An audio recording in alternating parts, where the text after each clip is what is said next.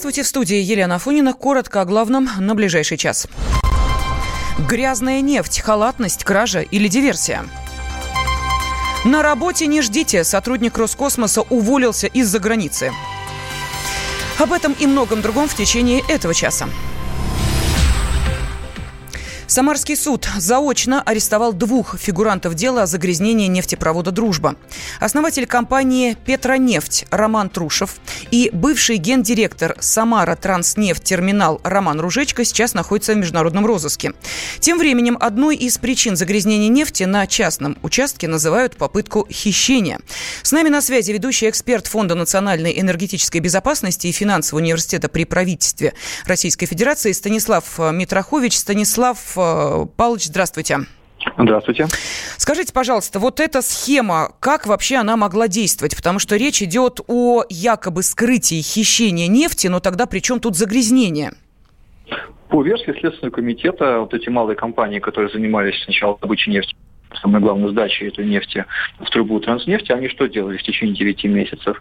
А якобы они использовали хлороорганику для увеличения добычи нефти, для увеличения нефтеотдачи пластов, а в дальнейшем ту, ту жидкость, которая у них получалась по итогам добычи нефти, частично загрязненной хлороорганикой, они вместо того, чтобы очищать и тратить на это деньги, они его подмешивали в ту нефть, которую они сдавали в общий нефтепровод э, транснефти.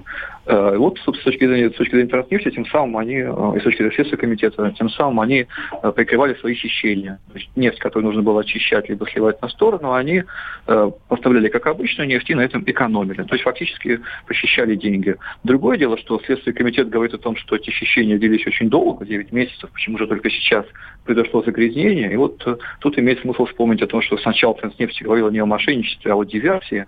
Вот сейчас все малая компания как-то все похищала нефть, но тем не менее загрязнение не фиксировалось, оно зафиксировалось только в конкретный момент апреля 2019 года. Так что, думаю, есть еще пространство для разбирательства. Да, тем более, что один из тех, кто был сегодня э, заочно арестован на два месяца, один из фигурантов этого дела эм, о хищении э, и загрязнении эм, нефти Роман Труш, Кулушев, э, ну, кстати, находится в Германии, собственно, об этом известно журналистам, э, сказал о том, что, в принципе, хлорорганику используют все компании с истощенными месторождениями. Мол, типа нас э, делают козлами отпущения.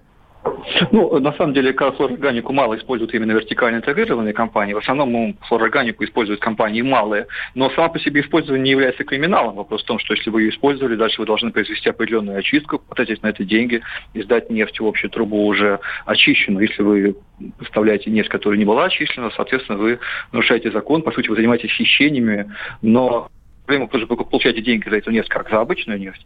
Другое дело, что откуда у них взялось именно превышение масштабной концентрации хлороорганики именно в апреле. Такое ощущение, что они как-то раньше вливали по чуть-чуть, а сейчас они эту загрязненную нефть вообще не стали разводить, решили сэкономить вообще на всем и влили там э, какое-то огромное количество этой загрязненной нефти, именно сильно загрязненной. Вот это, честно говоря, выглядит несколько подозрительно. То ли совсем мы не потеряли, что называется, берега в своей жадности, то ли вот имеет смысл вспомнить первую версию Транснефти, что кто-то хотел ее подставить.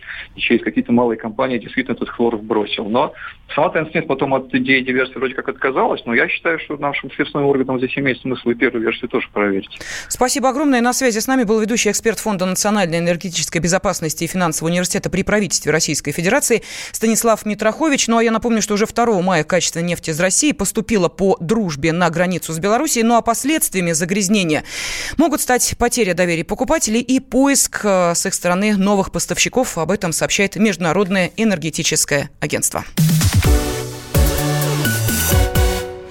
Кремль отреагировал на ситуацию в Екатеринбурге, где местные жители по-прежнему протестуют против строительства храма. Нам известно, что э, местные жители весьма корректно ведут разговор с населением и со строителями. Прокомментировал ситуацию пресс-секретарь президента Дмитрий Песков и добавил, что власти Екатеринбурга предлагали альтерна- э, альтернативные площадки для организации отдыха и досуга.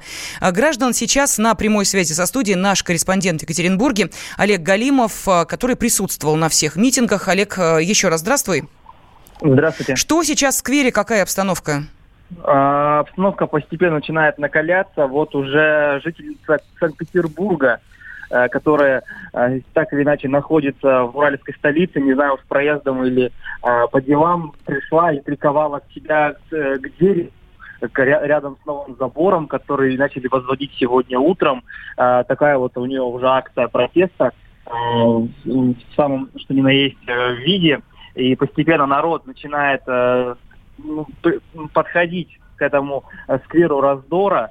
А тем временем строители уже вовсю возводят такой массивный мощный забор взамен этого, того хлипкого, который появился рано утром в понедельник. Но, насколько я поняла, есть уже арестованные. Э, сейчас э, Верхосетский суд Екатеринбурга арестовал одного из задержанных участников да. на пять суток. Да, действительно есть такое по официальной информации а, представителей Главного управления Свердловского главка полиции. Э, вчера было привлечено к, административной ответственности 26 человек. На всех составлены административные протокола по статье «Мелкое хулиганство». Кроме того, были оштрафованы на месте три, э, трое водителей, которые реши, решили помочь митингующим и заблокировали своими машинами про, проезд по улице Бориса Ельцина. По, в какой-то момент даже на моих глазах сотрудники ДПС подходили к машинам, которые стояли в пробке, которые, которая образовалась как раз-таки из-за этих водителей, и просили развернуться посреди улиц и, получается, по, по встречке э, а, выезжать в обратную сторону. Конечно, это, эта встречная полоса длилась всего несколько десятков метров, но, тем не менее, такого э, в Екатеринбурге, мне кажется, не было никогда. А, и, наверное, финальный вопрос в этом части. Олег, скажи, пожалуйста, э, не возникает ли ощущение, что кто-то уже начинает очень умело пользоваться этой э, вполне городской темой, раздувая это до каких-то, ну, э, более серьезных масштабов? Честно скажу, так, такого впечатления пока нет, потому что, ну, это, на самом деле, этот конфликт, он назревал давно, и э, этот забор, э, который появился рано утром в понедельник, он просто стал такой э, последней каплей, он стал таким катализатором, что ли, вот этого городского негодования. То есть люди все прекрасно знали, что да, храм будут строить, все прекрасно знали, что его будут строить именно у драмтеатра, все прекрасно помнят, как люди отвоевали городской пруд, где также изначально хотели строить этот храм Святой Екатерины. Но в результате все равно все остались недовольны выбранным местом. И когда увидели, что все, стоит забор, и, значит, стройка начнется в ближайшие дни, все, все вдруг поняли, что нужно резко действовать, и уже Угу. Нужно не словами, а действиями показывать свою гражданскую позицию. Спасибо. С нами на связи был корреспондент «Комсомольской правды» в Екатеринбурге Олег Галимов. Ну а о том, как стороны конфликта могут прийти к общему решению, рассказал политтехнолог, участник этих событий Платон Маматов. Ну, выходов есть на самом деле два, как из любой ситуации. Первый выход можно оставить все как есть и, и все пойдет как идет, да, будут массовые протесты а, с пострадавшими как со стороны протестующих, так и со стороны полиции Росгвардии, будет расти градус ненависти, но храм, несмотря на это, как бы построят. Но это будет уже не столько храм на драме, наверное, сколько храм на краю, ну, потому что какие-то жертвы, к сожалению, будут. А второй выход – это решить этот вопрос. Для того, чтобы решить этот вопрос, надо сделать то, что не сделали год назад. Надо понять мнение мнение людей. То есть нужен либо референдум, либо какие-то масштабные общественные слушания. Не фальшивые и имитационные в интернете, как они были проведены администрацией, а настоящие. Если будет такой референдум, допустим, проведен, его результаты покажут, что большинство за храм, тогда можно будет совершенно спокойно на полных основаниях этот храм строить, и у протестующих не будет очень важной вещи, тогда у них не будет моральной правоты. Это было мнение политтехнолога, участника события Платона Маматова. Мы продолжаем следить за ситуацией в Екатеринбурге.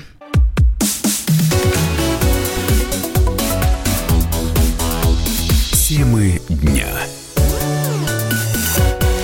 студии Елена Фонина мы продолжаем. Топ-менеджер Роскосмоса Юрий Яскин сбежал за границу. Сменить место жительства бывший директор научно-исследовательского института космического приборостроения решил после служебных проверок, инициированных главой госкорпорации Дмитрием Рогозиным. Под предлогом служебной командировки Яскин выехал из России в Европу, но обратно так и не вернулся. Вместо себя отправил в Роскосмос заявление о заочном увольнении по собственному желанию.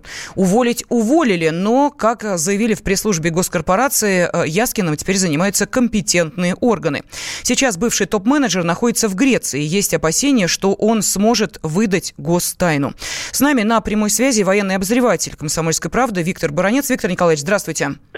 Добрый день. Добрый день. А как вы считаете, представляет ли сейчас Юрий Яскин угрозу национальной безопасности России? Убежал один или с секретами? Угу. Я внимательно посмотрел э, круг тех задач, которые этот тип решал за время работы в Роскосмосе. Из них очень ясно видно, что он имел доступ к тайнам, космическим тайнам, технологическим космическим тайнам самого высокого, самой высокой степени э, секретности. И, безусловно, угроза того, что он выболтает какие-то секреты иностранцам, есть. К тому же еще пока не ясно, и сейчас контрразведка ведет э, выемку документов и хотят понять, какие документы он увез с собой, ну, что маловероятно, он, наверное, не такой уже идиот, а скорее всего, что он с помощью компьютерных или там других систем, он, возможно, уже выкачал определенные э, секреты, за что и получил гигантские деньги и умотал греть пузо э, в Греции. Но я должен параллельно сказать, что это и промашка наших специальных служб. Вы знаете, мы э, часто, когда э, наши спецслужбы арестовывают таких людей, то находятся правозащитники говорят, да что он мог выболтать, за что он там мог сказать и так далее. А вот вам, товарищи, живой пример, когда, в общем-то, вот эту мерзопакостную щуку э, под носом у, у нас, у всех, выпустили из сетей Федеральной службы безопасности и других спецслужб. Лен, я она, должен сказать, э, об одном лишь случае. Вы знаете, что у нас есть гениальный Нет. двигатель РД-180, угу. э, который американцы уже многими десятилетиями не могут скопировать. Они напрягали уже несколько десятилетий свои спецслужбы. Они покупали наших мерзавцев за большие деньги, но так и не смогли сделать аналог.